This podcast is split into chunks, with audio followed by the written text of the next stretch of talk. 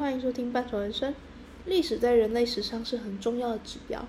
根据对过去的叙述，可以知道当时的国情、文化、思想等，甚至是学生要学的科目之一。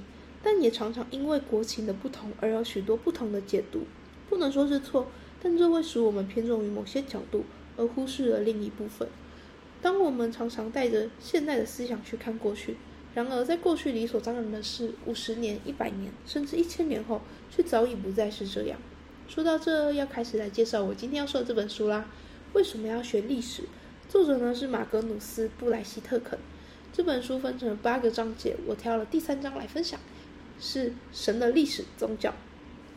不过，在聊到这之前，我们要先说这本书提出的问题，也是主题：为什么要学历史？作者给出了一种答案。在这漫长的人类史上，有许多朝代的更迭。随着这些起落，人类的生活得到了巨大改善，不再需要担心粮食危机，天灾也成为了可预防的。暴雨、台风不再像之前的杀伤力如此强大。同样，我们不用再花上半个月、一个月去另一个国家，也可以吃到他们的食物，体验到他们的文化。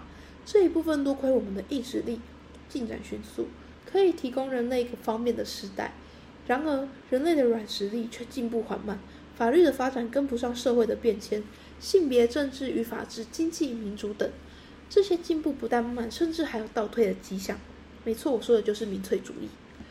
历史让我们知道许多过程得来不易，经过许多流血抗争，死了一群人，破坏了好几个家庭才换得的代价，而这些却会在历史的洪流中淡忘。人是善于遗忘的动物。遗忘事件祝福，同时却也是种诅咒。若是没有历史帮我们用文字记录下来，人类就可能会不停的上演悲剧。然而，我们身处这时代，看似是离悲剧越来越远，实际上却是充满了更多的微爆弹。一不小心踩错，就容易粉身碎骨。历史同样给了我们一种意义与理由，让人们在时间的洪流里找到属于人自己的故事。我们撰写，纵观过去。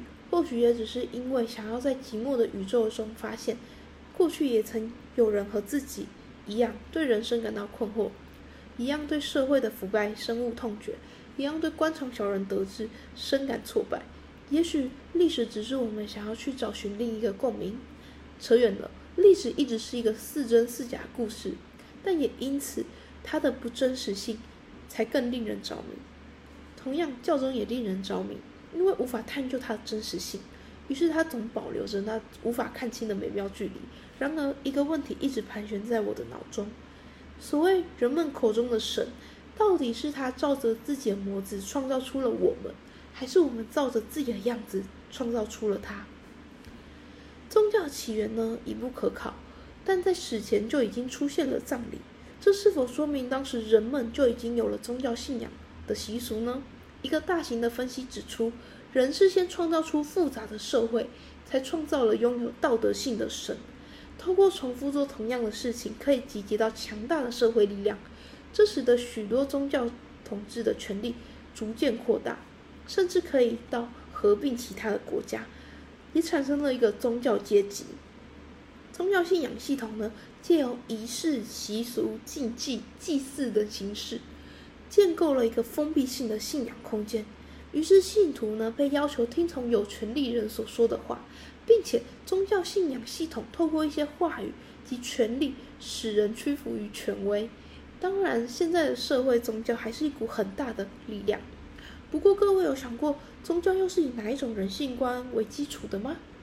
这里举出两大类：基督教与犹太教。同样的信仰源，却有完全不同的解读方式。一种呢认为弥赛亚就是基督来拯救他们，一种呢则是认为神还没有来，而他们还在等神来拯救他们。但是后来为什么基督教却成为这世界宗教信仰的一个大宗呢？这原因呢来自于它跟罗马政权的挂钩。当然，这也使宗教有了更大的掌握权，并且分成了不同的阶级。这对上位者来说非常有利。想想看，当时还是君权神授的思想，当他扶正了一神信仰。嗯，罗马在这之前呢是多神信仰。当他扶正了一神信仰，就代表说其他人的王位失去了正当性，只有自己才是那个被上帝选中的天选之人。瓜分的利益呢不用说了，还可以保证自己不会被推翻。当然，到后面就是变成政教合一，不过那是之后的事了。现在呢，最多就是同流合污，因为宗教的顶层是神父嘛，但政但政治的顶层呢是国王，并没有只掌握在同一个人的手中。当时的信众呢是听教宗的故事存活的，于是就带到了人要为死后做准备。为什么？因为怕人对于死的恐惧，使他们乖乖按部就班，并虔诚的相信死后可以得到救赎。但并不是每个人都相信这样的故事啊，很少的人，很少部分的人不认同这样的说法，更反对那些教宗所想象出来的神。他们也曾抗议，但到最后都是徒劳。毕竟相信的人会更努力的阻挡他们，因为这是一个向上帝证明自己的机会。十六世纪最有名的传教士马丁路德宣称因信得救，这也是许多。这也是许多宗教开始分裂的世纪。当然，这造成的混乱是一定的。许多的宗教呢，都相信自己才是神的代言人，所以造就了每个人都以上帝的名义去发声，自己才是真理。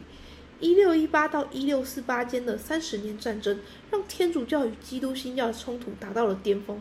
那个奉主之名进行的战争，牺牲了欧洲中部三分之一的人，最后破坏了经济交通。他们的神还是没有选边站。而人们在这一场杀戮中学到的教训，在那之后维持了好一阵子的和平。宗教冲突的冻结。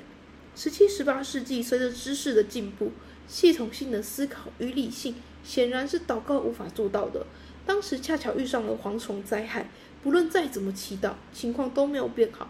到末期，人们放弃了祈祷，开始想各式各样的方法阻止蝗虫带的灾害继续。而当中用火烧死的效果是最好的。这件事呢，使人们发现传统思维认为灾害是需要靠自我羞辱与祷告来阻止平息，在这次却完全发挥不了作用。而系统性分析大自然，并且与之对抗，比起祈求神助更有效。这里也开始了人类革命的转捩点。十八世纪称之为启蒙运动的时期，人类呢开始理解这个世界，并有办法独立的在这个世界找到自己的定位。人们开始提倡理性，当然。这个时候还是需要跟当时的宗教观念抗衡，甚至还是会有人因为信仰的不，会因为跟说法不同，就是跟天主教啊那些的说法不同而遭受到迫害。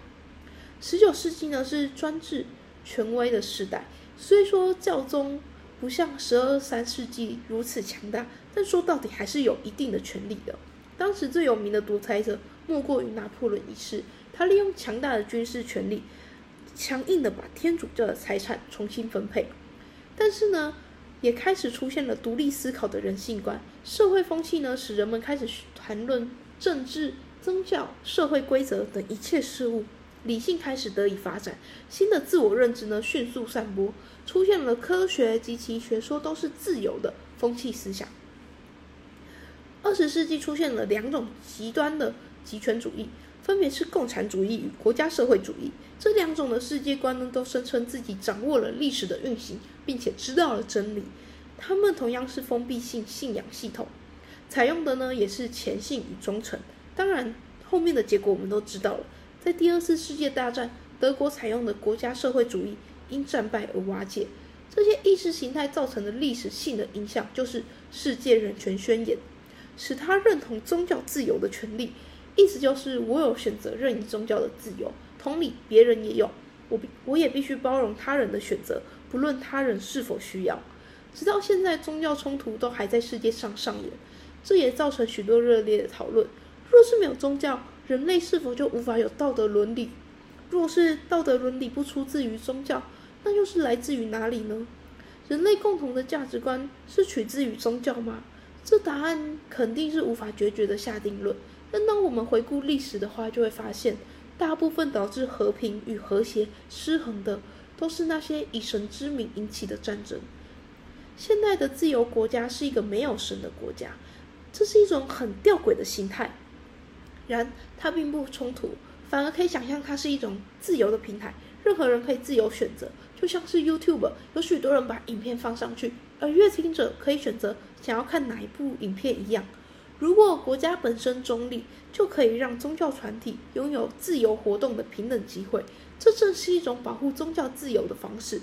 当然，若是国家偏袒某些宗教团体，同样会走向封闭性信仰系统，更会逐渐走回过去那一个宗教独揽大权的时代。这终究不是好事，对吧？对个人而言，道德信仰是不正自明的。若是信仰凌驾于人类思考之上，我们就必须去表达相反的立场。自由不应该把自由的国家不应该把自己与宗教画上等号，也应做好与任何宗教的真理保主张保持距离。这是第三篇神的历史，当然它还有其他的主题，像是两性关系的历史、经济与社会、民族主义等。这本书呢是以西方的观点来看，毕竟作者是德国的大学教授嘛。书中内容呢比较偏向现代史，除了看一件事情的发生，还帮你照顺序排列好事情发生的先后，以以及为什么，以及引起为什么这件事引起了后面的什么效应。对现代史有兴趣的可以去找来看看，然后。呃，如果这本说书有帮助到你的话，不妨可以给我小额支持，或是说说你的想法。那为什么现在声音这么沙哑呢？就是因为我前几天感冒了，所以，对，所以比较不好听。对，那就下本书见，拜。